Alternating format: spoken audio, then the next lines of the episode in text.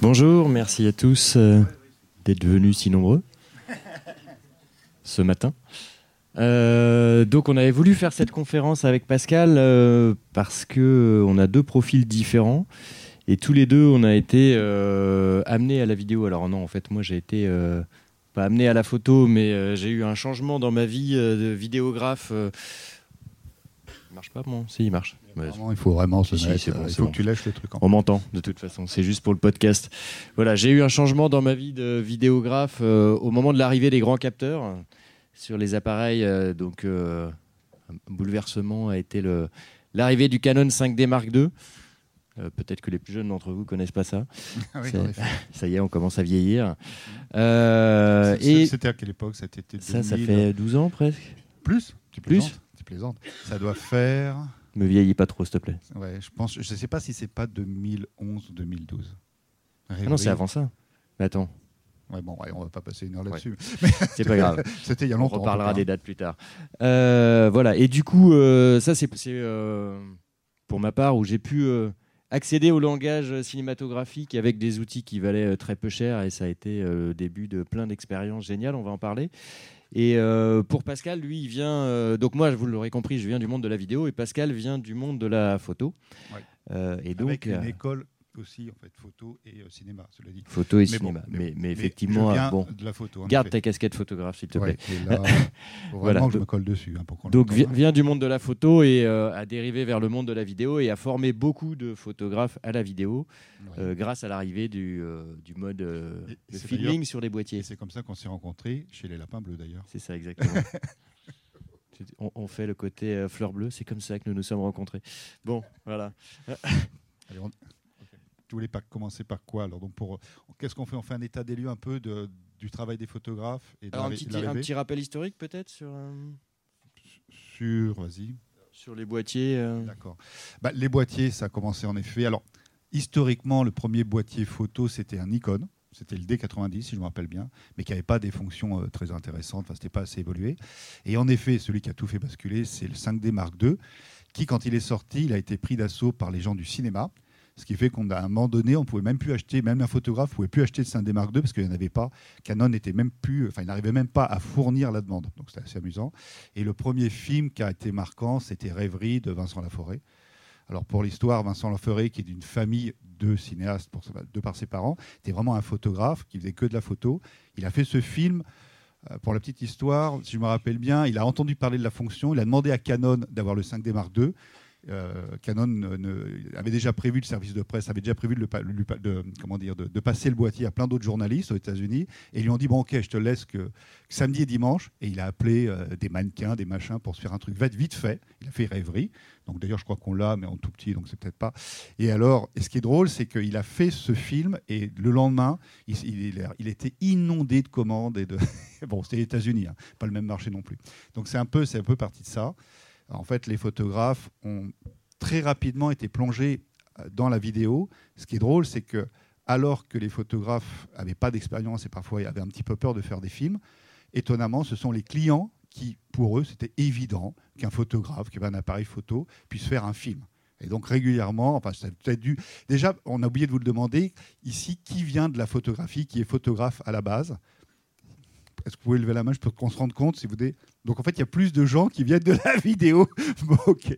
Donc bon, pour les photographes, c'est assez amusant parce on que. peut-être poser la question qui, euh, qui vient de la vidéo? Voilà, il y a beaucoup de personnes qui n'ont pas de main, apparemment pas de bras. et, les autres, vous venez peut-être du smartphone. du smartphone? Donc, donc, tu veux dire ouais, ouais, d'accord. Donc en fait, c'est assez amusant parce que les photographes se retrouvaient avec des clients qui disaient ah bah oui, bah tiens, tu fais des photos, tu peux aussi me faire un film. Ils disaient oui, enfin oui, d'accord. Euh. Et c'est pour ça d'ailleurs que tous les, centres de formation ont été euh, pris d'assaut par les photographes qui voulaient se former, évidemment. Voilà, bon, ça, c'est des images de rêverie en basse, en basse qualité. Donc, c'était le premier film. Et on a reproché à Vincent Laforêt qu'il n'y avait pas assez de mouvement, ce qui plus tard, on en parlera peut-être, a fait euh, le movie où c'était exactement l'opposé. Il n'y avait plus une seule caméra fixe sur le movie. il s'est dit, bon d'accord. Voilà, donc ça c'est le premier film qui a été fait.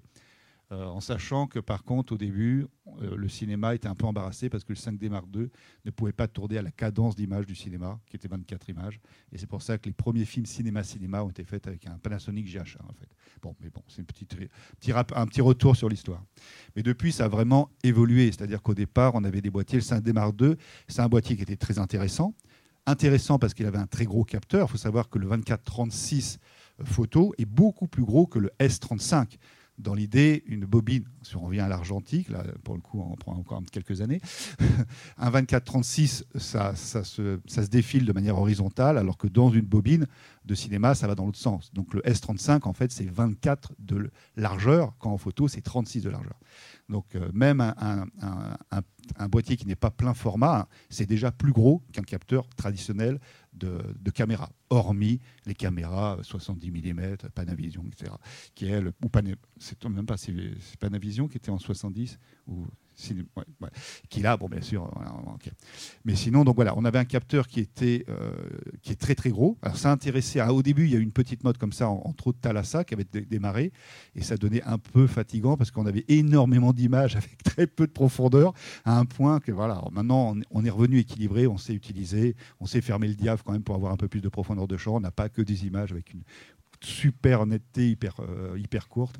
Voilà. Il y avait un petit au départ, c'était parti un peu, bon, voilà. comme au début de euh, la retouche photo d'ailleurs. On partait, on jouait avec, avec l'outil. Donc au début, on manquait aussi de pas mal de choses. C'est-à-dire qu'on, par exemple, on va, on va rappeler, on en parlera après du son, sur les boîtiers, au début, on n'avait pas de retour casque de monitoring. Donc bah, c'était quand même assez embarrassant. C'est-à-dire qu'on ne pouvait pas contrôler si on était bien réglé ou pas. C'était très compliqué. Euh, donc on, utilisait encore plein d'autres accessoires pour s'en sortir. On avait, lorsqu'on faisait le son, lorsqu'on réglait donc le niveau on était obligé de passer dans le menu et après, pour filmer, on, sortait et on n'avait plus de moyens. Il fallait re-rentrer à couper, re-rentrer dans le menu pour changer le réglage. Enfin, il nous manquait pas mal de choses par rapport à une caméra qui fait que c'était quand même un petit peu délicat. Mais maintenant, sur les, sur les appareils d'aujourd'hui, on a, on a tout. On a la prise casque, on a la possibilité, on en parlera, sortir avec des débits bien plus intéressants euh, lorsqu'on fait un certain type de boulot. Enfin, on a quasiment tout. Euh, histogramme, parfois je crois même qu'on a, on a des oscillos sur certains, il me semble. Hein, enfin bref, on, a, trouve tout. Alors, c'est vrai que le, photographe, on peut se dire, est-ce qu'aujourd'hui, maintenant qu'il y a tellement de matériel, est-ce que c'est toujours intéressant d'utiliser un appareil photo pour filmer? Pour un photographe, ce n'est pas vraiment la donne, parce qu'en fait, vous pouvez vous trouver dans trois situations au niveau des commandes. Alors là, je parle très photo, je ne pas tous photographes, mais pour un photographe, on peut se trouver dans une situation où votre client va vous dire, euh, OK, euh, j'aimerais que tu me fasses des photos et une vidéo. Donc, euh, ou alors vous commencez à avoir un énorme sac, ou vous avez un assistant, ou alors ben, vous faites en sorte que, que, le matos puisse faire photo et vidéo, fatalement. Hein. Ou alors vous avez la commande où le client, en effet, alors que vous êtes photographe, vous dit Moi, je veux une vidéo. Alors là, bon, ben, vous prenez votre boîtier photo, ou vous prenez autre chose, une caméra, parce que vous allez faire une vidéo. Et il y a le piège qui m'est arrivé X fois quand je produisais. Aujourd'hui, je suis plus formateur, je je, fais plus beaucoup de, de, réalisation. C'est le, client qui vous dit Ah non, non, là, on fait absolument pas de vidéo, on fait que photo. Et, bien sûr, sur place, il vous dit Ah, j'ai le PDG qui est arrivé là, il faudrait que tu me fasses une petite vidéo pour le site. Donc, vous devez toujours partir avec un petit kit parce que voilà, ça risque de changer. Donc, évidemment que dans cette situation, l'appareil photo restera toujours intéressant puisqu'il vous permet bah, de faire photo et vidéo alors qu'aujourd'hui, euh, je ne vois pas d'appareil qui filme, qui va vraiment vous faire des photos de qualité. Donc voilà. Oui, ce qui avait été d'ailleurs un peu la, recherche de RAID au début, euh, euh, avec leur boîtier, mais ce, qu'ils ont un petit peu abandonné dans l'esprit. Et il y a une chose peut-être qu'il faut redire aussi, c'est que vrai que au niveau des photographes, le marché est quand même assez sinistré, ça devient de plus en plus dur de vivre de la photographie. Et donc, quand un photographe doit changer son matériel et qu'il va mettre, il va prendre un appareil euh, à 3500, 4000, euh, il se dit tiens, si l'appareil peut faire la photo et la vidéo, c'est plus facile d'acheter cet appareil euh, plutôt que d'acheter une super caméra, un appareil en investissement. Donc voilà. Donc je pense qu'il y aura toujours une place pour les boîtiers photo, pour en tout cas les photographes en film. Alors, rentrons peut-être d'ailleurs dans le vif du sujet par rapport au boîtier. Si tu veux qu'on fasse un petit topo euh, euh, pour le public ici des différents styles de boîtier. Euh, tu, veux, tu, veux, tu veux que je le mette bah, Si tu me dis qu'il y a un podcast, ça serait gens C'est plus pour. voilà. Du coup, au niveau des, des, boîtiers sur les tailles des capteurs, sur les styles réflexe par réflexe, et peut-être qu'on va dériver justement par rapport aux outils, le fait qu'on puisse maintenant avoir des grands capteurs dans d'autres styles de boîtiers. Euh, avec des choses intermédiaires qui, qui ont la forme euh, d'un boîtier photo et qui font de la vidéo, ou euh, carrément qui ont la forme d'un hybride caméra ou totalement caméra et qui ont des qui ont les avantages qu'on a récupérés, enfin qu'on a voulu avoir quand on était sur le 5D Mark II avec le grand capteur. Est-ce qu'on fait le tour de tout ça maintenant? Ça peut être intéressant, comme ça on parlera des, du reste des accessoires par la suite. D'accord.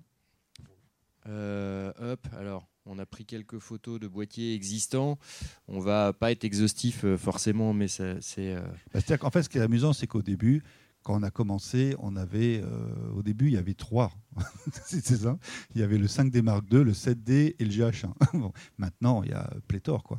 Alors, un petit détail aussi, moi je l'avais eu souvent en formation, parce qu'on fait de la formation tous les deux. Et on avait parfois des photographes qui arrivaient. Donc maintenant, c'est plus le cas parce que tous les boîtiers filment. Mais on avait, sachez que on peut très bien acheter un appareil qui n'est pas le dernier modèle, un appareil d'occasion. Hein. C'est vrai que quand on est photographe et qu'on fait photo et vidéo, c'est souvent plus intéressant d'avoir au moins deux boîtiers pour caler un en vidéo, de manière à ce que quand vous bossez, vous avez la tête dégagée de savoir qu'un est en photo et l'autre est en vidéo. Et euh, ça peut être intéressant d'avoir un, deuxième boîtier qui vous sert en plus de, de boîtier B si votre premier boîtier plante.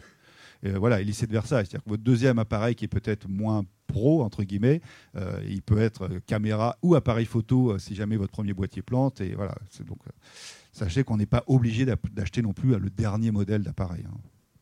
Alors, les choses intéressantes, c'est effectivement, si, tu peux détailler je vais te lancer sur les sujets, sur les tailles de capteurs. Donc, par exemple, les différences entre les boîtiers micro 4 tiers, mais avec peut-être un capteur un peu plus petit, mais la possibilité d'utiliser plein d'adaptateurs si tu peux le détailler. Après, l'utilisation des, euh, effectivement, du 24-36, euh, du Canon 5D et autres, avec l'intérêt de pouvoir utiliser tous ces objectifs. Euh, en fait, ce qui est toujours intéressant, donc là, au final, que vous soyez du monde de la photo ou pas, c'est que là, ce qu'on investit souvent, c'est dans les optiques. donc, c'est vrai que c'est intéressant de se dire qu'on va acheter plutôt des optiques de qualité parce qu'on va changer les boîtiers, que ce soit pour faire de la photo, ou de la vidéo, et que ben, il va pouvoir falloir les monter. Donc c'est vrai que l'un des intérêts des capteurs un peu plus petits qui ont un, tirage optique plus court, euh, c'est que euh, on va pouvoir en fait adapter nos optiques photo dessus. On a maintenant toutes les bagues. C'est-à-dire quand on est sur des Panasonic GH par exemple, c'est vraiment la référence. On sait que pour un Panasonic GH, on a des bagues qui vont permettre d'adapter des optiques Canon, des optiques Nikon, enfin on a un peu de tout d'ailleurs, même les anciennes optiques. Alors ça c'est un détail intéressant. Alors ça dépend si voilà, si vous êtes comme moi un petit peu un petit peu vieux que vous avez des optiques depuis des années, euh, on a vu aussi le fait qu'on pouvait utiliser des optiques qu'on n'utilisait plus comme des optiques manuelles, donc les Nikon IS ou des optiques qui venaient du monde de chez les Contax Yashica parce que c'était des Carl Zeiss à un moment donné, moi j'ai fait une razzia sur ces optiques parce qu'elles coûtaient rien, personne n'y pensait. Bon, maintenant c'est plus le cas. C'était quand même des, des super objectifs qui n'avaient pas le même rendu que les optiques euh, récentes japonaises qui, arrachent, qui sont très nettes. Ça donner une image plus cinématographique, plus douce, plus ronde quand on est photographe, par exemple, souvent, on, va préférer avoir des Carl Zeiss pour faire, par exemple, du portrait ou de la lingerie, enfin des choses comme ça, parce que c'est moins piqué, c'est plus doux pour faire du portrait. Eh bien, on pouvait récupérer ces anciennes optiques pour les adapter. Euh, voilà. Donc, par exemple, les contextes Yashica, ça, ça va s'adapter sur un Nikon, mais il faut virer la bague, donc enfin, la baïonnette arrière, donc c'est déjà un peu plus délicat. Ça va s'adapter sur des canodes et fatalement, ça va s'adapter sur tous les Panasonic GH, quoi, bien sûr. Et sur d'autres, d'ailleurs, même sur les Sony. Hein, pour préciser les choses, du coup, au niveau des tailles de capteurs, en fait, on se réfère toujours à la taille du full frame. Oui, et même, cela dit, le full frame, c'est ça qui est amusant, c'est que même quand on parle de caméra de cinéma, on se réfère toujours au full frame. Même quand on parle de smartphone, de téléphone, on se réfère toujours. C'est bien, on a au moins un mètre étalon. On a un mètre étalon. Parce que sinon, on ne sait pas où on est. Alors, un mètre étalon par rapport à l'angle. Donc, si on parle, on va dire que normalement, un optique euh, normale, c'est autour de 49-52 mm comme référence. Euh, un, 28, pardon? De diagonale de, de non millimètres donc de, de tirage. En ah oui, en fait, mais ça donne un angle qui est euh, un angle normalement qui est proche de la vision humaine. Euh, tout ce qui est 28-35, on parle d'un grand angle, et après on parle d'ultra grand angulaire, et dans le sens inverse, on va dire que 85-105 c'est un petit télé, euh, un télé, et après un long télé. Quoi. Voilà. donc ce qui a une influence quand vous choisirez un appareil comme le GH5 euh, par exemple, qui lui a un capteur. Oui, le coefficient. Le, fameux facteur. Voilà, c'est ça absolument. En fait, on va regarder, c'est pareil quand vous prenez un APS, c'est pour ça que vous avez en effet un coefficient, puisque quand sur une même, sur une même comment dire, au niveau d'un angle, quand vous allez avoir un capteur qui va être plus grand ou quand il va être plus petit, plus petit, ça fait comme un crop. En fait, c'est un peu comme ce qu'on est en train de regarder ici. C'est-à-dire que, évidemment, que si c'est notre optique nous donnait la taille de l'écran, si le capteur a la taille en fait de l'image blanche, enfin l'image euh, de, l'adaptateur, la, la, photo, évidemment, ça crop dedans, donc ça fait comme une impression de téléobjectif. Quoi, voilà. Ce qui peut avoir en effet aussi un autre intérêt, euh, puisque donc c'est le cas pour les smartphones. Donc là, on n'est plus, c'est une conférence smartphone, mais ça a un intérêt aussi parfois de cropper parce que quand vous faites un portrait, par exemple, euh, en photo ou en vidéo, euh, c'est vrai, ce que n'ont pas les journalistes télé, parce que la plupart du temps, ils sont tous agglutinés, c'est vrai qu'il faut quand même prendre, enfin, avoir se mettre à une certaine distance si on veut que le, visage ne soit pas déformé, qu'il soit valorisé. Il faut au moins avoir 2,50 m. Donc c'est vrai que ça avait cet intérêt aussi là. Euh, et pour le sport, bien sûr aussi, puisque on va se retrouver à avoir des télés moins longs, puisque par le crop, eh ben, on augmente l'impression de téléobjectif. Ouais. Donc si on résume pour les boîtiers, on a quand même donc, euh, des choix qui ont été faits euh, commercialement ou par les utilisateurs sur, les tailles de capteurs On en a trois en fait. On en a trois. Enfin, trois en fait, avec, euh, puisque le full frame c'est le full frame. Donc, le full frame, la référence absolue, la, taille absolue. L'APS, ça dépend des marques. On a du 1.3, du 1.6. Du... Alors l'APS-C pour quand même préciser, parce que je pense que ce qu'il faut quand même peut-être c'est réexpliquer un peu les choses aux, bah. gens qui, alors je sais pas, peut-être vous avez tous euh, la compétence de, tout le matériel, mais il faut quand même peut-être revenir aux bases. La PSC, c'est un capteur qui, est, qui a un facteur crop qu'on appelle de 1,6 fois ça dépend. oui, alors à peu près, on va, on va pas, ça, dépend des pas batailler sur, sur, sur les petites, petits chiffres après la virgule, mais ça veut dire que du coup, quand vous adaptez une optique, une optique de 50 mm devient à peu près, je vais te laisser dire. Ouais, bah, un 50, ça va devenir un, 80, un 85 selon le truc. C'est des questions d'équivalence. Hein. Voilà. En fait, l'idée de ces, appareils ont été faits pour avoir des appareils qui coûtaient moins cher, puisque le capteur est moins grand, euh, voilà, plus abordable, et donc ça va être tous les appareils. Mais déjà, dès qu'on arrive sur les appareils, ce qu'on va appeler euh, semi-pro, entre guillemets, on est sur des full frame maintenant. En fait, hein. C'est vraiment les appareils, euh, je dirais, plutôt axés euh, monde amateur. Mais attention, c'est des appareils qui en vidéo ne sont pas inintéressants du tout. Euh, c'est pas un intéressant et je dirais que c'est des appareils, mais bon, là, on va peut-être rentrer, euh, on n'a qu'une heure, donc on va peut-être pas y aller, mais on peut vraiment, sur, par exemple, sur les Canon, beaucoup de personnes achetaient ce type d'appareil pour les customiser, entre guillemets, en utilisant Magic Lantern. Donc voilà, et on en faisait des, caméras, mais bon, ça sort vraiment euh, Alors, de cette la, la PSC, l'intérêt de la PSC, si on se, réfère au monde de la vidéo, et au départ, beaucoup de, professionnels enfin, du, cinéma les choisissaient parce que c'était la taille du capteur Super 35, donc la taille équivalente au capteur qui a été utilisé sur les caméras de cinéma numérique. Il y a un autre choix qui a été fait par Panasonic. surtout, il faut que tu précises une chose dans ces cas-là, c'est surtout que tu précises qu'ils les choisissaient parce que vous avez les moyens. C'est comme ils avaient des optiques qui ne couvraient pas le 24-36, ils se retrouvaient en fait le grand capteur en prenant cette caméra plus petite, et ben leurs objectifs pouvaient couvrir l'image. C'est ça surtout aussi qui comptait. Alors bon, après il y a des questions. on rentre, à mon avis, on, rentre un peu trop dans le détail. Après, il y, a le choix de Panasonic, qui lui a pris un choix à une époque avec euh, au début GH1, euh, toute la série des GH. Je ne sais pas si vous connaissez ici les, les, séries des boîtiers, mais GH1, GH2, GH3, GH4 et maintenant GH5. Et le choix qui a été fait était d'aller pas dans le grossissement, mais plutôt dans la réduction. Alors il faut savoir que plus on est avec des gros capteurs, plus on a des images avec une faible profondeur, enfin plus on joue sur une faible profondeur de champ. Ce qui pouvait être pris à l'époque comme un avantage ou un inconvénient, et Panasonic prenait euh, la partie intermédiaire entre ah, guillemets. Euh, ils, ont fait un truc qui était loin d'être bête puisque ils avaient en même temps un capteur beaucoup plus gros qu'un Super 16 euh, traditionnel. Et ce qui était super intéressant, c'est qu'on avait aussi la possibilité de mettre des très anciennes optiques. Et ça, ça a été euh, avec des déformations, mais qui donnaient un look très artistique. Donc il y avait ça. ce, qui est, toujours le cas avec les GH5. Hein. Bien sûr. Et ils avaient aussi le gros intérêt, c'est qu'on avait un sac qui était beaucoup plus léger aussi, euh, et alors, ce qui est amusant, c'est qu'on a des photographes professionnels qui, au fur et à mesure, sont passés parce qu'ils en avaient marre de se défoncer le dos, en fait. Donc, c'est assez amusant. Mais voilà, donc là, on est sur un capteur qui est beaucoup plus petit puisqu'on est en crop euh, de 2, de par 2, donc c'est encore plus petit que l'APS. Par contre, c'est un énorme avantage, euh, c'est que comme le tirage est beaucoup plus court, sur ces appareils, en effet, on peut mettre, on peut mettre quasiment tous les objectifs pour un photographe. Voilà. Alors, si, on résume et si on est quand même honnête, les plus petits capteurs comme cela au départ étaient moins sensibles parce que les photosites étaient moins gros. Les choses ayant évolué, maintenant c'est plus forcément le cas et même sur des, boîtiers comme le GH5, il y, a un boîtier qui s'appelle le GH5S qui est très sensible lui également. Et si on revient du coup à l'inverse, Panasonic, qui était parti sur l'idée d'être sur des petits capteurs, a inventé euh, a sorti un nouveau modèle très récemment, la série des S1 qui est en full frame. Et donc, je préfère le dire d'entrée de jeu. On vient de me le faire voir. mais bon, je vois de toute manière un peu ce qui est dedans quand même. Hein. Mais oui, en effet. Donc, là, ils, sont, ils, reviennent. Ils étaient que sur des capteurs plus petits. Ils sont repartis sur l'idée de partir sur du full frame. Bah, je pense qu'ils sont repartis aussi sur voilà, c'est ça, sur l'idée de revenir sur le, standard du 24-36 pour toucher un autre marché en fait. Ouais, et qui correspond à l'évolution euh, effectivement des demandes du public. Euh, euh, donc l'évolution de la taille des capteurs a été dans ce sens-là, c'est-à-dire que les gens sont plus effectivement en ce moment sur la recherche de capteurs très grands que sur l'optique, sur le choix qui avait été pris par Panasonic au départ. Euh, et ce qui se confirme même en cinéma numérique, on a de plus en plus de, full frame sur des caméras comme la Venice euh, ou comme d'autres modèles. Bah, ça nous donne en plus plus de souplesse au niveau créativité, c'est clair. Puisque en fait, en profondeur dans le champ, on est d'accord que si on en veut plus, bah, on ferme du diaph, quoi. Donc c'est pas vraiment un problème. Voilà, donc, euh, Par contre, il y, a une chose qui est intéressante sur les petits capteurs, cela dit, comme justement les, les GH, c'est qu'on a vu apparaître des optiques on revenait, alors qu'on était maintenant tous sur les optiques autofocus, pour la photo en tout cas, on a vu apparaître des optiques manuelles comme Voltlander ou des choses comme ça qui ont sorti des optiques extrêmement lumineuses.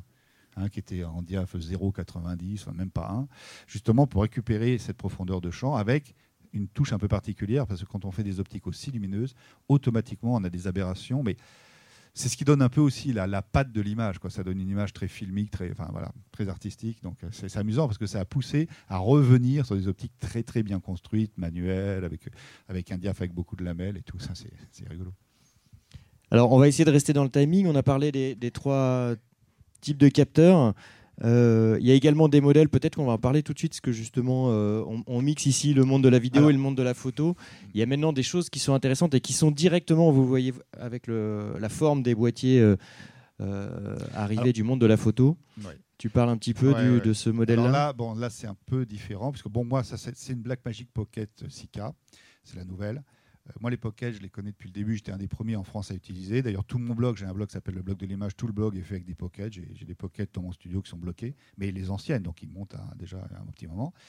Et c'est vrai que c'était donc des, caméras qui avaient un capteur, les premières Super 16, l'équivalent, euh, avec une monture qui était la monture euh, micro 4 tiers pour les photographes, c'était intéressant, on va en parler, parce qu'on a la possibilité de travailler en RAW. Les photographes sont habitués à travailler en RAW. Donc c'est vrai que pour certains photographes, quand ils passent à la vidéo, c'est un peu comme s'ils revenaient au JPEG. Donc en souplesse, c'est quand même plus dur. Donc on va en parler de ça d'ailleurs, hein, parce que pour les appareils photo, il n'y a a pas d'appareil photo qui travaille en RAW, hormis quand on les customise Magic Lantern. Euh, et donc, en effet, cette caméra qui t'arrive maintenant, il y a eu la 4K, et maintenant la 6K. La 6K, ce qu'elle a, c'est qu'elle a une monture qui est une monture Canon, euh, elle a un capteur qui est un euh, S35, si je dis pas de bêtises, ça, hein, elle est en 6K en définition. Et quand elle a été annoncée, moi j'ai eu plusieurs euh, stagiaires qui m'ont appelé pour me dire voilà comment elle est, c'est beau. Parce que là, pour le coup, pour un photographe, c'est c'est sûr que la boucle est bouclée puisqu'il se retrouve à pouvoir utiliser les optiques qui sont dans son sac. La batterie, s'il est alors si en plus il est en Canon, ce sont des batteries Canon d'appareils photo Canon. Euh, voilà. Et il a bien sûr un appareil qui fait, euh, qui fait du RAW. Donc, euh, pour, pour les gens qui connaissent le RAW, bon, c'est le RAW. Pour les autres, en fait, quand vous travaillez en RAW, le gros avantage, c'est que en post-production, vous allez pouvoir choisir votre balance des blancs. Vous allez pouvoir tirer parti des vraies possibilités de votre capteur.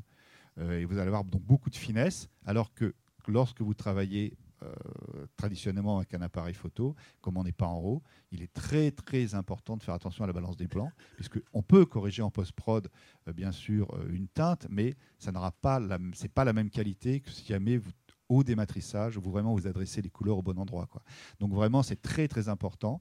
Et il faut rappeler aussi, ce qui est un peu moins le cas maintenant, heureusement, plus les processeurs sont rapides, plus on a amélioré la qualité puisqu'on a des débits plus importants.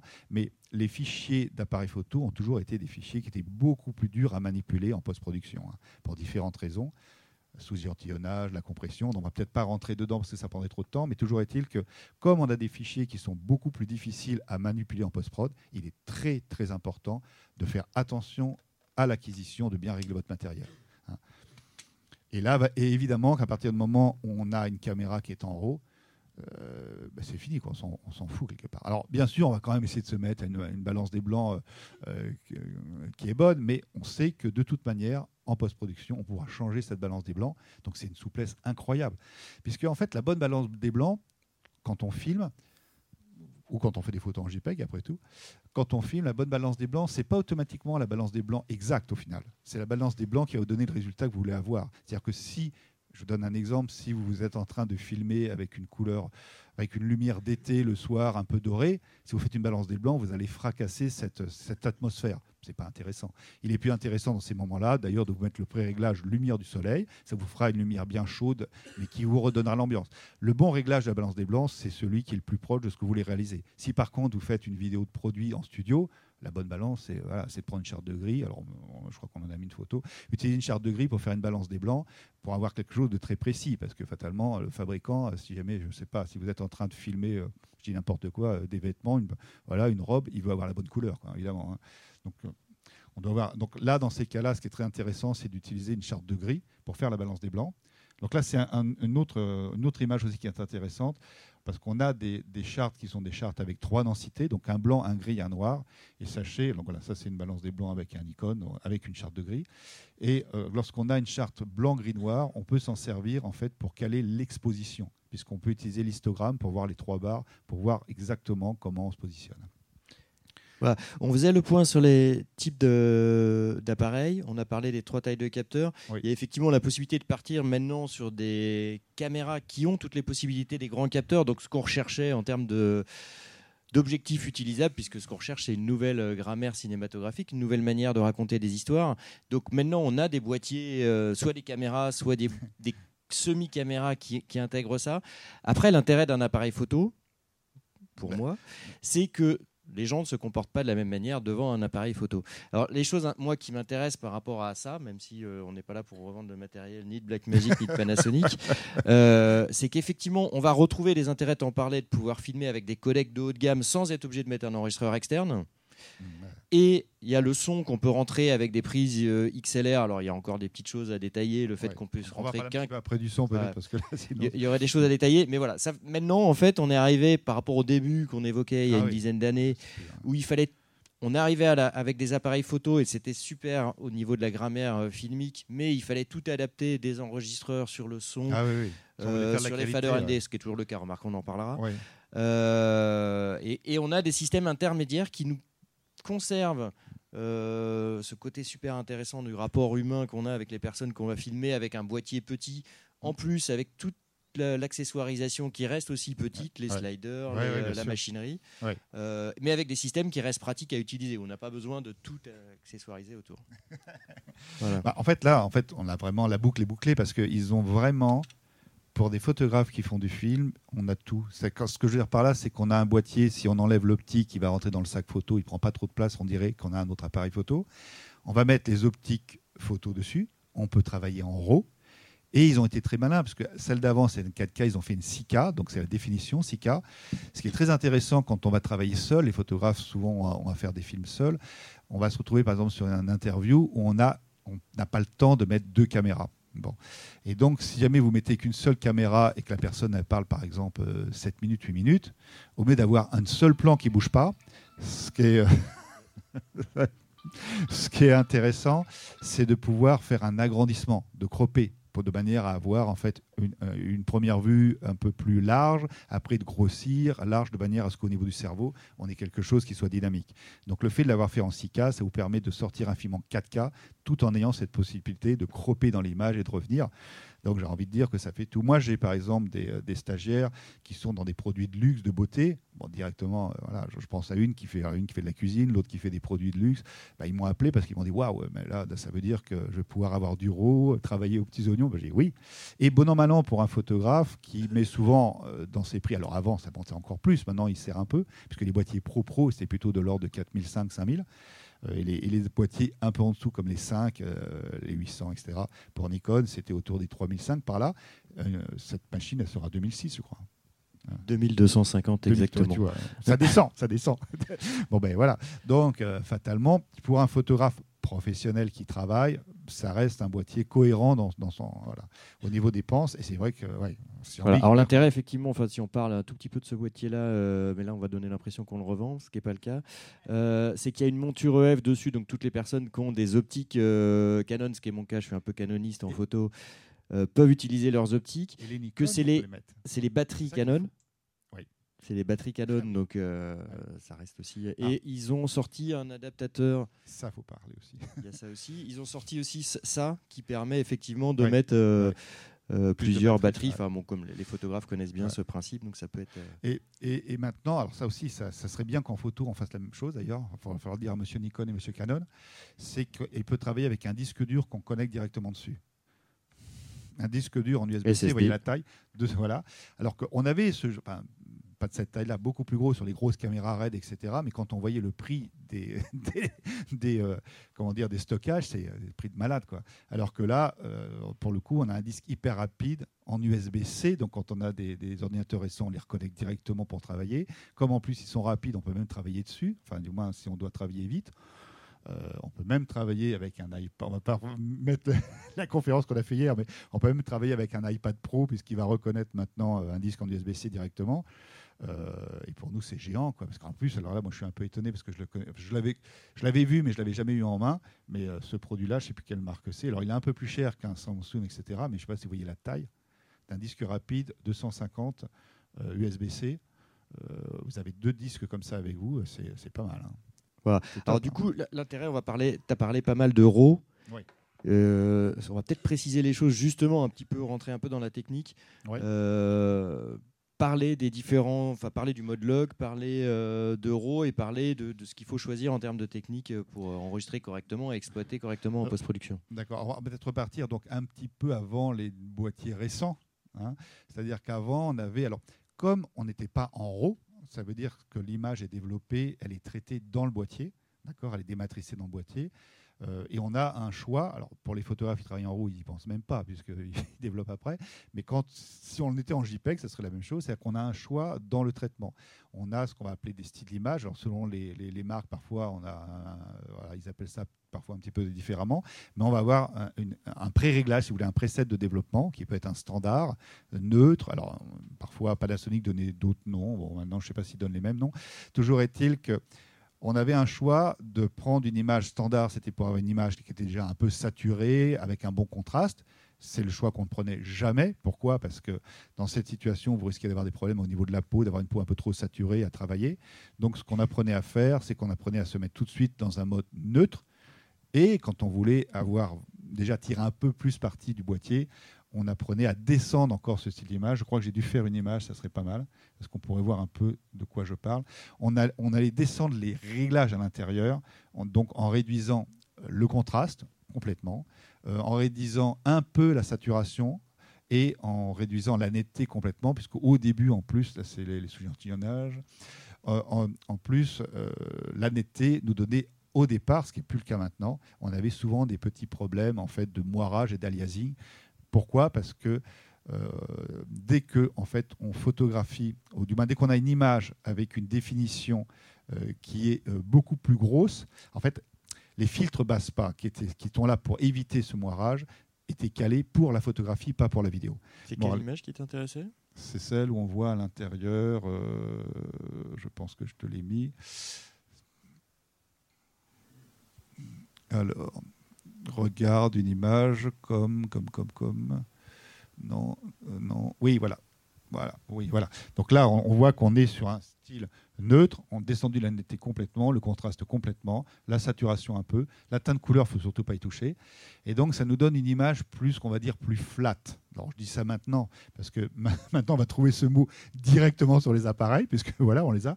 Mais avant, on faisait ça. Donc, si vous avez un ancien boîtier, c'est la bonne technique, hein, parce que vous avez une image. Donc, le fait de descendre en été, on évitera un peu ces problèmes de moirage, d'aliasing, qui sont très très embarrassants. À l'époque, on avait même des filtres, on ne les a pas amenés, ça n'aura plus d'intérêt aujourd'hui d'ailleurs. On avait des filtres qu'on rajoutait devant le capteur pour casser ces détails de manière à ne pas avoir de problème de moirage. Donc le contraste, c'est pareil. Le fait de réduire tout ça, quand vous réduisez le contraste, c'est comme si vous augmentiez la plage dynamique. Alors la plage dynamique en acquisition, parce qu'on n'augmente pas la plage du capteur, mais sur un appareil photo, quand on l'utilise en mode vidéo, en fait, on n'utilise pas toute la capacité par rapport au mode photo. Et là, on augmentait ses capacités. Voilà. Alors maintenant, en effet, dans les boîtiers, on va avoir des modes flat, on va avoir des modes log. on va en dire un mot sur le mode log. Et on trouve même des profils plus, euh, je dirais, plus travaillés pour le ciné. Le mode log étant peut-être, si on n'est pas en RAW, le mode le plus intéressant. C'est un mode super flat.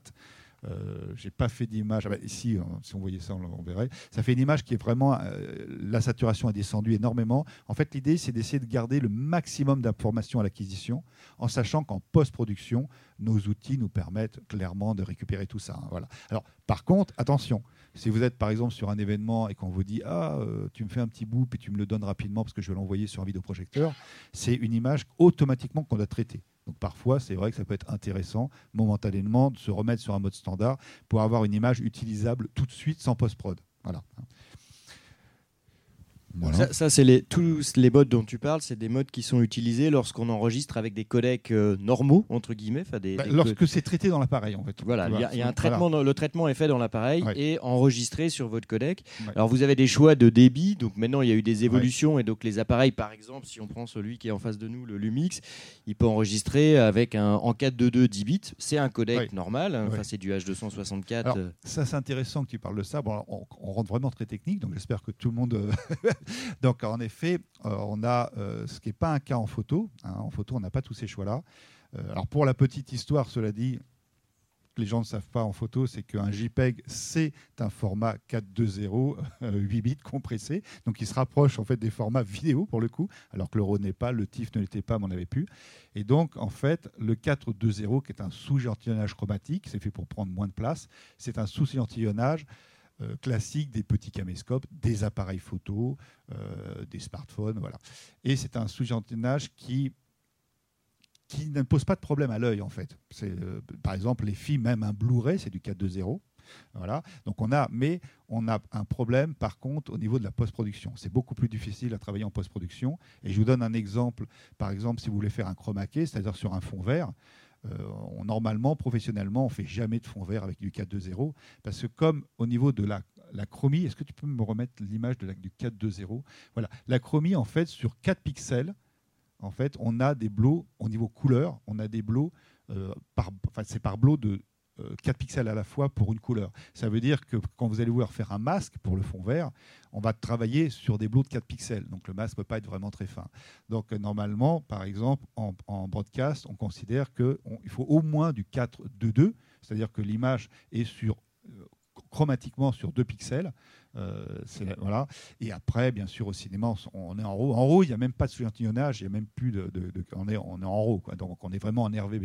Et après, sur cette caméra, on est en effet en 4.4.4, je crois que je l'ai mis aussi, où là, chaque pixel a sa valeur chromatique. Voilà. Donc les appareils photo, on était toujours en 4.2.0, c'est un peu toujours le cas. Et on a quelques appareils maintenant où on peut être directement en 4.2.2, donc je parle dans l'appareil, parce que par contre, quasiment tous les appareils euh, récents permettent par la prise HDMI avec un enregistreur d'être en 4.2.2. Donc selon le boulot que vous faites, en effet, euh, ça peut être très intéressant de passer en 4.2.2. Et pour le coup, si on reparle ici, dès que vous êtes sur ce genre de recherche, évidemment que là on est en haut, donc là on joue plus dans la même cour. Voilà, il y a toujours un équilibre à faire entre euh, le temps que vous allez pouvoir passer sur la post-prod où vous restez sur des codecs traditionnels, ou, les connaissances. mais où, vous allez vouloir choisir des codecs quand même assez bons. Donc ça peut être juste du 4.2.2, 10 bits. Alors on parle aussi du 8 bits, 10 bits. Euh, entre 8 bits et 10 bits, il y a un monde euh, de possibilités de qualité de retraitement. Quand on arrive sur du RAW, pour juste finaliser sur ça, euh, qui connaît le RAW d'ailleurs dans la salle? Qui a déjà, qui connaît l'idée de RAW? Ah donc c'est bien, vous avez déjà pas mal. Qui a déjà travaillé avec du RAW? Ah bon, bah, on a des techniciens. Peut-être qu'il parle de RAW photo, peut-être aussi. C'est du RAW photo, peut-être. avec du RAW vidéo? RAW vidéo. Ah très bien. Ouais, bon. Ça va. Bon, ben, pour vous, ça paraît évident la différence entre un 4-2-0 euh, et un RAW. Quoi, voilà. Mais c'est vrai que selon le boulot, c'est pas forcément.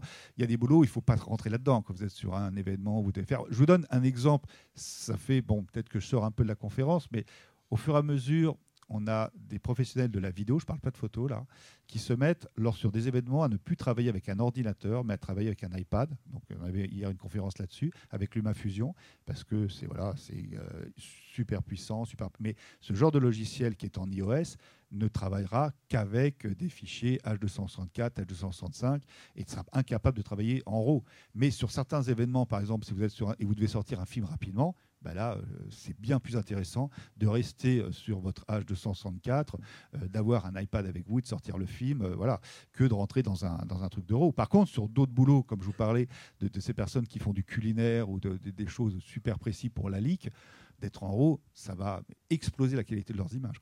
Alors, avant de passer sur l'accessoirisation, parce qu'on a beaucoup de choses à dire sur le son, sur les sliders, enfin sur les accessoires, euh, et il nous resterait peu de temps. Euh, dernière chose au niveau euh, des grands capteurs, je vous parlais des grands capteurs. Voilà, il y a quelques modèles, notamment la FS7, FS7 II de chez Sony, qui sont des caméras qui ont repris le côté grand capteur, mais dans des boîtiers caméra. Euh, mais qui euh, enlève l'intérêt d'être euh, à l'aise avec votre public en face. Il y, a également des modèles toujours chez alors Black Magic est très très actif quand même sur et, très bien placé en prix. Et très bien placé en prix. Alors voilà, ça c'est une caméra qui filme en RAW, qui, a un, prix relativement intéressant par rapport à ça.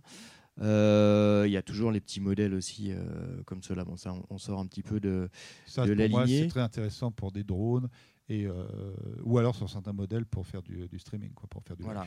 Alors après, on sort de des modèles où là, du coup, on serait sur quelque chose de beaucoup moins intéressant. Enfin, on est sur une très bonne caméra, hein, attention, je dis, je dis pas le contraire, mais par rapport au public euh, cible, à mon avis, ici, qui, par rapport à là, qui cherche une esthétique, bon, là, vous avez moins le jeu sur l'esthétique, vous êtes sur du, du, euh, du. C'est le seul intérêt de ce genre de caméra pour moi. Je, suis désolé si je te coupe là-dessus, mais moi, pour moi, pour les photographes, c'est plus du tout le même monde. Par contre, si, ça, ça a été intéressant pour moi peut-être moins maintenant, mais au début, c'est vrai qu'il y a des photographes qui choisissaient des caméscopes quand c'était des photographes de mariage, parce que ben voilà, quoi, ils, avaient un rapport avec le client qui allait vouloir avoir l'impression qu'il a payé une, prestation de vidéo et que le gars a une caméra. Voilà, voilà c'était ça hein, en fait aussi, parce que évidemment que travailler un mariage en appareil photo, c'est beaucoup plus dur, beaucoup plus dangereux. Euh, par contre, ça fait des images super belles. Quoi. Euh, Le seul ennui, c'est qu'on a vu pas mal de mariages qui ont été faits comme ça, qui étaient magnifiques. Donc au début, je me disais, waouh, les mecs, ils s'assurent. Puis en fait, j'apprenais qu'en fait, il n'y avait pas un gars, mais il y avait quatre caméramans. Donc oui, ça aide. c'est sûr que là, ils rataient rien parce qu'ils étaient à quatre. Donc ça veut dire qu'à tous les coups, à chaque fois, il y en avait deux qui avaient foiré le plan, mais il y en avait un autre qui avait récupéré. Et les montages étaient magnifiques, évidemment. Alors tu, parles justement de mariage ou de, de films, euh, on peut parler de films institutionnels, enfin, tous les endroits où c'est intéressant d'avoir des, euh, des, outils comme les appareils photo qui font de la vidéo. Il y a une chose, là, on, nous on va peut-être parler un petit peu d'accessoirisation et d'outils, comme le slider qui est ici, qui nous a été prêté par Miss Oui, vous pouvez aller voir en bas, ils ont pas mal de dans la salle. on a quelques outils intéressants à montrer. Est-ce que tu veux parler justement de ça, des, de toutes les accessoirisations Parce que c'est là où c'est intéressant d'avoir des petits appareils comme des appareils photo. Il y a une chose qui est intéressante parce que les photographes qui passent à la vidéo, euh, l'intérêt souvent, et c'est pour ça qu'on parle même parfois de films de photographes, c'est que les photographes sont souvent très très pointus sur la qualité de l'image parce que bah, viennent de l'image. La composition, la lumière. Alors, ça ne veut pas dire que les gens qui viennent de, du film sont pas bons. Il y a des excellents aussi. Mais les photographes, quand vous avez un photographe qui a bossé pendant des années, euh, son œil, il est tellement euh, entraîné sur la composition qu'un photographe fait des belles images. Mais souvent, ce qu'on avait, c'est qu'on avait des au début, et on voit dans les formations d'ailleurs, on a des gens qui pensent à faire des plans fixes. C'est-à-dire, ils bloquent le boîtier, ils ne bougent pas. Parce qu'un photographe, n'est pas habitué à se promener avec un truc qui tourne. Quoi. Et euh, ça, c'est souvent, le, il faut vraiment se mettre au fait que là, on, maintenant, on a une captation en mouvement. Alors, pour, la petite histoire, un photographe dans, un, dans une société qui doit faire, euh, par exemple, une photo du PDG, il va se mettre dans le hall parce qu'il trouve que c'est super, il y a la marque, ça lui vient, c'est logique pour lui. Ah il a un super plan. Il se dit que voilà, s'il y a du monde qui passe, il s'en fout, il a besoin d'une photo. Quand il fait ça avec une caméra, il a oublié qu'il a commencé l'interview. Là, il y a l'ascenseur qui s'ouvre, les gens qui passent, il se dit ouais, raté. Voilà. Donc on n'a pas la même logique. Et c'est vrai que les, maintenant, on a pas mal d'accessoires comme des sliders. Les sliders, en fait, ce sont des mini travelling et qui nous donnent beaucoup de richesse et qui permettent quand ils sont motorisés, en plus d'avoir quelque chose de régulier. Et ça nous donne un côté très filmique, beaucoup plus beau, même sans avoir un opérateur qui vient euh, gérer le bouger. Quoi. Alors là, là, il y a plein d'outils. On va essayer de. là, il nous reste très très peu de temps, donc on va essayer vraiment de, cibler euh, sur le timing. Peut-être fait pas tout voir dans ces cas-là. Donc, dans les outils, dans les sliders, on a tous ces sliders qui sont comme des rails. Alors, on a cette, cette, ce slider qu'on a passé Miss Numérique que moi je connaissais pas, dont je vois un intérêt en tant que photographe, c'est qu'en effet, comme ça fait comme un bâton, on a le gros intérêt que ça va pas prendre de place du tout dans un sac. Malheureusement, le moteur est un peu bruyant, donc c'est vrai que si on veut faire une interview, à mon avis, c'est pas. plus sur les plans d'illustration. C'est plus sur les plans d'illustration. Euh, voilà. Donc après, on a des rails, on a aussi des tout petits sliders. Ça aussi, c'est chez Miss Numérique. Donc je suis pas en train de faire de la pub qu'à Miss Numérique, mais ils nous ont passé le matos, donc c'est quand même sympa. Et je suis assez étonné parce que moi, je connaissais ça chez Edelkrone, mais beaucoup plus cher. Donc c'est une imitation en fait d'Edelkrone, en fait quelque part. Mais alors là, comme on parle quand même de l'évolution du matériel, c'est vrai que celui-ci coûte 150 euros à peu près. Moins de 150, moins de On peut le faire passer dans le public Ouais, on va vous le faire Et passer, vous euh, allez voir. alors- en termes de précision de matériel, pour, la, pour petite histoire pour les photographes, quand les photographes se mettent à faire du film, assez rapidement, ils prennent, euh, ils prennent un, un slider et quasiment, ils l'utilisent jamais. Pourquoi? Parce que quand ils partent, ils n'ont pas envie d'avoir un gros sac, un, qu'un slider. Quoi. Donc, ils- quand vraiment ils vont filmer, ils le prennent parfois, mais régulièrement, on le laisse chez nous. Alors que ce petit slider, il va rentrer dans votre sac photo, il est tout petit, et on se rend compte qu'on n'a pas besoin d'avoir vraiment un, slide, un travelling très très long pour avoir des belles images. On peut avoir un tout petit, quand on a par exemple un alignement de chaises ou de murs, on va avoir cet alignement où on voit en- au niveau de la géométrie les choses bouger. Donc un tout petit travelling, ça peut vous faire des plans super intéressants. Et si en plus ça rentre dans, dans votre sac et ça prend pas de place, euh, c'est pas mal. Alors celui-ci n'a pas de moteur, mais il en existe un aussi euh, motorisé. Euh, C'est vrai que je, moi je pense que ça. Aujourd'hui, peut-être que même pour mes stagiaires, je leur conseillerais en premier d'avoir peut-être un, un slider parce que l'expérience m'a prouvé que, bah, que les grands sliders ils restent souvent à la baraque. Quoi. Alors bien sûr, Et il y a une slider, évolution sur le, chose. sur le matériel, de- Ouais. sur les sliders? S- Oui, ce qui est fou, c'est que maintenant, sur ce genre de produits, quand ils sont motorisés, avant les premiers sliders motorisés, enfin avant, ouais, c'était une usine à gaz. Euh, genre, on avait un ordinateur pour calculer, enfin, c'était un truc de malade. Maintenant, euh, on a une application sur un téléphone et c'est l'application sur téléphone qui vous règle le mouvement, la vitesse et tout. C'est complètement dingue. Donc, je trouve que ça, en tout cas, c'est très, très pragmatique au niveau de l'efficacité. quoi.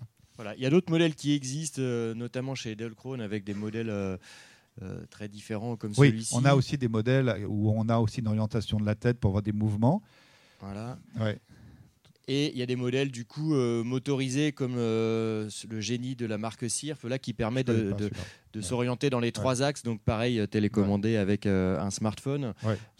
Donc là, vous pouvez avoir un point de départ, un point d'arrivée, avoir des, mouvements de- d'amorti Voilà. sur les deux côtés. Donc c'est aussi. Ce qu'il faut- par contre, il faut vraiment faire attention à ça parce que c'est dans le choix d'une motorisation.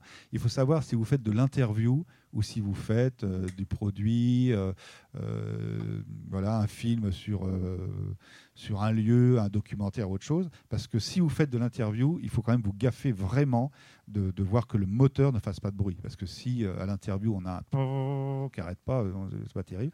Ça peut se traiter en post-prod, hein, on est d'accord, mais bon, c'est pas pas l'objectif. quoi. Et c'est vrai qu'alors, heureusement, c'était un problème encore il y a 3-4 ans, il n'y avait que trois modèles. Moi, j'avais acheté un qui était de chez Renault. Renault, c'est très bien, mais c'est beaucoup plus encombrant que ça. Euh, moteur silencieux, on l'entend pas. Euh, mais euh, ils ont tous pris un peu euh, conscience du problème, donc au fur et à mesure, ils sortent tous maintenant des. Enfin, ils sortent tous. On a de plus en plus de sliders motorisés silencieux. Voilà. Mais il y a quand même, quand même encore beaucoup de sliders, parce qu'apparemment, apparemment, je ne suis pas un technicien des moteurs, mais ça a l'air d'être très très compliqué d'avoir un moteur qui a quand même la patate, qui est tout petit et qui ne fait pas de bruit, apparemment. Clairement. Euh, on parle peut-être, vu qu'on avait amené euh, le matériel, tu as Ah, parlé du mini disque dur, Oui. Euh, Oui. on parlait des- de stockage. Il y a des systèmes aussi maintenant euh, intelligents. Si vous parlez de taille avec un appareil photo, c'est pour être léger. Mm.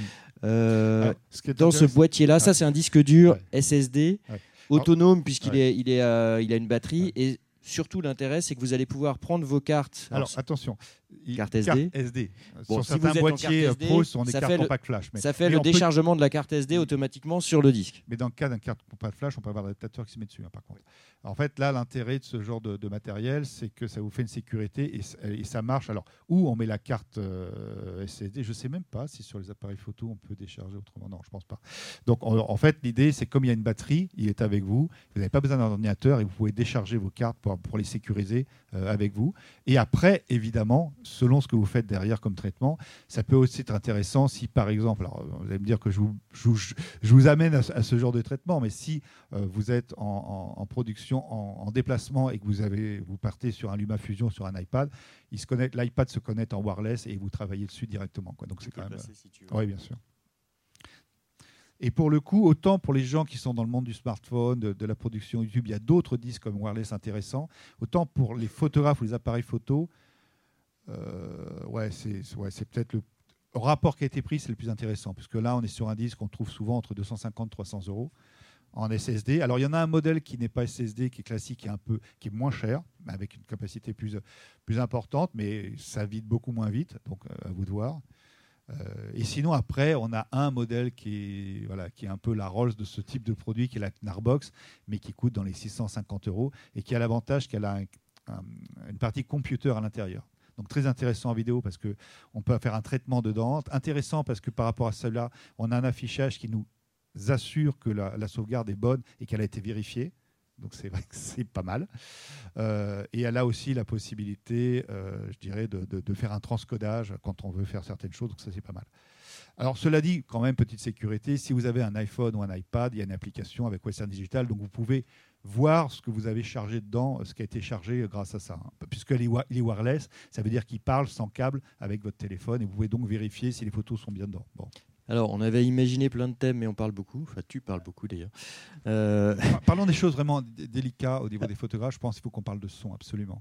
Parce que c'est délicat. Alors, dernier thème avant de, poser, de laisser la parole pour les questions. Donc, pour moi, c'est le, le, En fait, lorsque vous débutez, alors apparemment, je penser qu'il allait y avoir beaucoup de photographes, il n'y a pas beaucoup de photographes, donc, bon, bah, il y a beaucoup de gens qui viennent de la vidéo. C'est vrai que au départ, le, premier euh, micro qu'on prend sur un appareil photo, c'est un micro de ce type-là. Donc là, c'est un euh, Vidéomic Pro. Euh, c'est un, super cardioïde.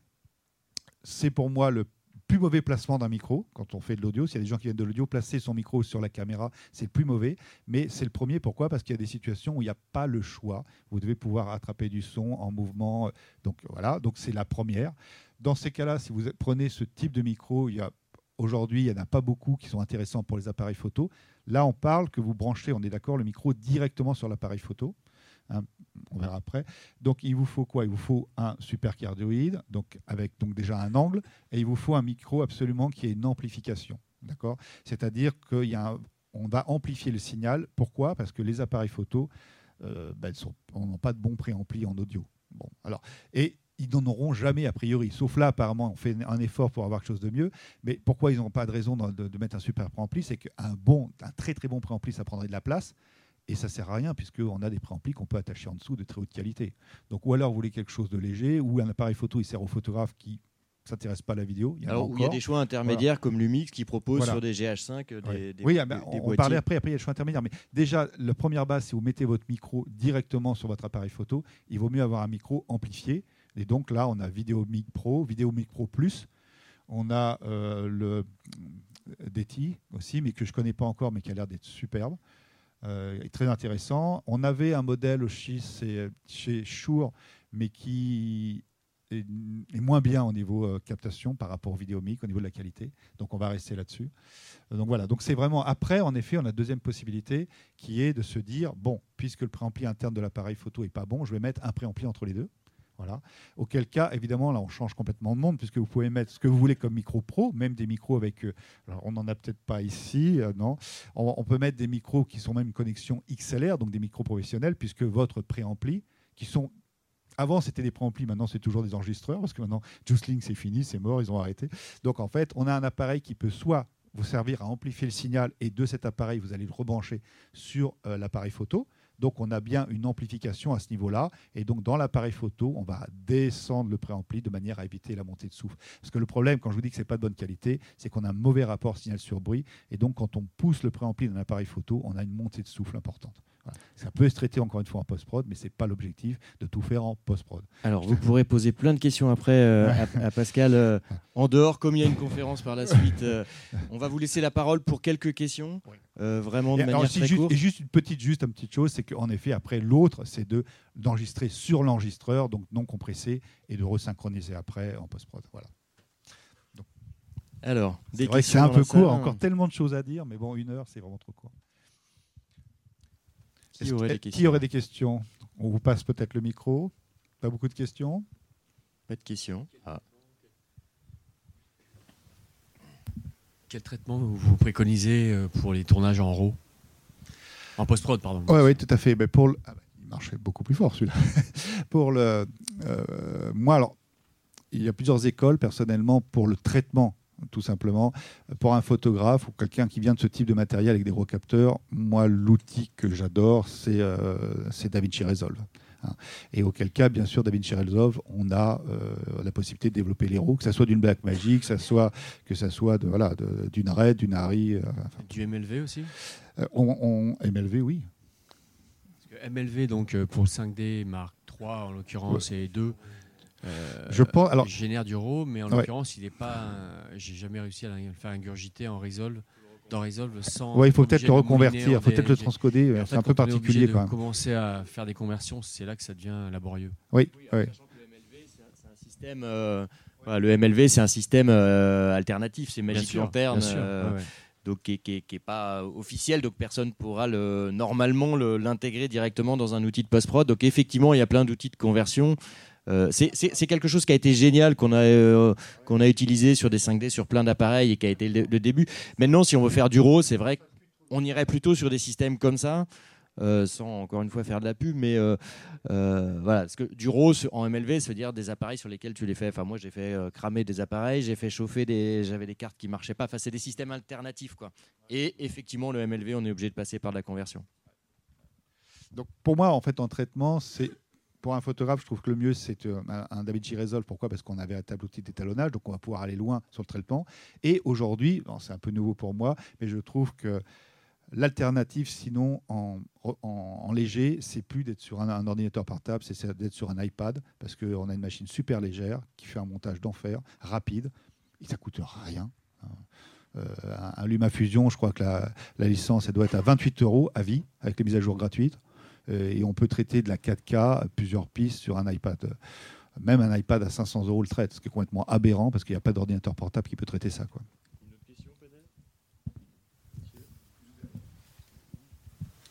Euh, merci, merci pour la conférence. Euh, alors, je vous explique la problématique. En fait, moi, j'essaye d'être le plus run and gun, parce que je voyage pas mal. Euh, donc, en gros, je déroche, le, le- enfin, je déroche, enfin, le- pardon, je récupère les rushs via des cartes SD dans mon Mac. Euh, je, fais un double backup de mes données euh, sur mes disques durs externes. Euh, L'acier, au passage, c'est excellent si vous voyagez, pour éviter la casse. Et ensuite, pour le traitement de la vidéo, c'est là où je bloque. Est-ce que je, prends mes rushs de disque dur plateau vers des SSD ou je travaille directement du SSD sur le, sur le Mac pour gagner du temps? En fait, si tu veux, le SSD, l'avantage, c'est que c'est un disque très très rapide. Donc, normalement, tu n'as pas de problème. Tu peux travailler, il n'y a pas de SSD pour gagner du temps. Par contre, en effet, il faut vraiment se gaffer de sécuriser. Parce que moi, je ne mettrai pas tout sur des SSD, mais sauf quand tu les doubles, ce que tu as l'air de faire. Donc, euh, bon, Alors les, les disques durs de backup, ils sont moins Ouais. chers, donc c'est des Ouais. disques durs plateau. Ouais. Par contre, Voilà. euh, Ben, c'est ça. Donc tu peux. En fait, l'idée, c'est que quand on travaille de la vidéo, c'est- et c'est bien d'en parler d'ailleurs. euh, parfois, les gens me disent ah ouais, j'ai un ordinateur, mais ça tourne pas, c'est mon ordi. Alors parfois, c'est le cas, en effet, carte graphique est pas assez puissante. Mais souvent, c'est parce qu'ils ont mis leurs médias sur des disques classiques et un disque classique en lecture, ça supporte pas. Donc il faut en effet un SSD. Les SSD sont des disques avec lesquels on peut travailler, ils sont puissants. Par contre, ils sont moins sécures. Mais comme tu fais une sécure sur un disque à plateau à côté, moi, euh, ouais, je trouve que c'est la bonne méthode. hein. C'est bien. alors la, la sécure, c'est sur les disques à plateau. Ah ouais Par contre, pour le ça, montage, en fait, euh, c'est là où je me pose la, la Non, non, mais tu as raison. SSD, c'est une bonne idée. C'est plus intéressant. Alors, sauf pour les flashs dans les nouveaux Mac, en effet, parce que le flash est très très rapide. Mais c'est normalement plus intéressant d'avoir l'appli qui tourne sur un disque et les médias sur un deuxième disque. C'est ça la bonne gestion. Juste une chose par rapport à la, puisqu'on parle de sécurisation, il y a une chose très importante par rapport à ça. Quand tu fais ta copie, en fait, quand tu fais ta copie de ta carte sur ton ordinateur, si tu fais une copie normale, t'es pas sûr que la copie soit bonne. Elle va être à peu près bonne la majeure partie des cas. Par contre, il y a des systèmes de, de, copies sécurisées, notamment. Alors, il y en- a plein. Il y a Shotput Pro, il y a Adobe qui propose un produit à l'intérieur d'Adobe pour faire la sécurisation. Et dans DaVinci, il y a un système euh, de clone qui permet de faire la vérification des copies. Donc là, je te conseille d'aller voir tous ces systèmes-là, parce que là, ça t'assure que ta copie est bonne. C'est-à-dire que faire deux backups, mais que les, déba- les backups soient pas bons, ce serait dommage. Voilà. Pr- Prends ces systèmes-là, c'est gratuit. Euh, faut, passer euh, par là au niveau de la, sécu. Et juste pour finir, si jamais tu dois monter des films en déplacement, très réellement, même si tu peux le garder pour après, pour chez toi, alors commence à regarder des montages sur des iPads, ça arrive maintenant, et c'est hallucinant euh, comment c'est plus pratique, parce qu'un iPad, tu vas bosser pendant 7 heures. Moi, je l'ai chargé avant, j'ai fait des démos et des machins, il est toujours pas vidé, il est à 45%. Quoi. Et tu fais des montages super puissants, rapides, c'est vraiment... euh, c'est un nouvel univers. hein.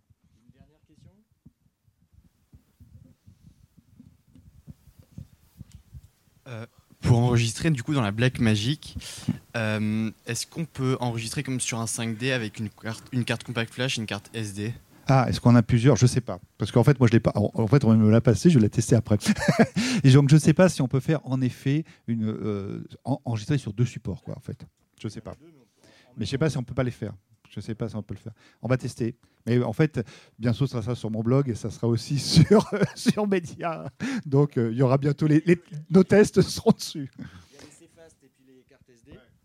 Voilà, il y a, CFast et cartes SD. Ce qui est vraiment intéressant sur celui-là, ce que tu disais tout à l'heure, ça je l'ai testé, c'est qu'on a directement la prise USB-C et qu'on peut enregistrer sur le petit disque dur. Et ça, c'est génial, quoi. Mais par contre, je ne sais pas si on peut rester sur les deux, ce qui est en effet génial. Parce que si on fait ça, on a tout de suite un backup direct. Et on Mais peut, je pense pas. hein. Moi, je pense pas non plus. on peut Ça brancher m'étonnerait. Mais ça serait l'idéal. Ça serait l'idéal. On peut brancher n'importe quel SSD ou euh, il y en a. Euh, il faut qu'il soit rapide. Parce que là, si tu balances du haut. C'est pas euh, comme Red où ils ont chacun leur. euh, Non, c'est ça. Non, non, c'est c'est dingue. Et d'ailleurs, franchement, moi, si on pouvait avoir ça sur les autres, sur les autres appareils, ça serait top. hein, parce que, voilà. Mais en effet, moi, ce qui est marrant, c'est que je l'ai fait. Alors, j'ai essayé, moi, sur un autre truc, mais à mon avis, ça n'a pas marché. Mais euh, c'est de mettre un disque mini, parce que j'ai euh, cherché ça pour, mon blog, d'avoir un tout petit disque qui soit en RAID directement. Donc, avec deux disques, ce qui fait qu'un seul arrive passe en RAID.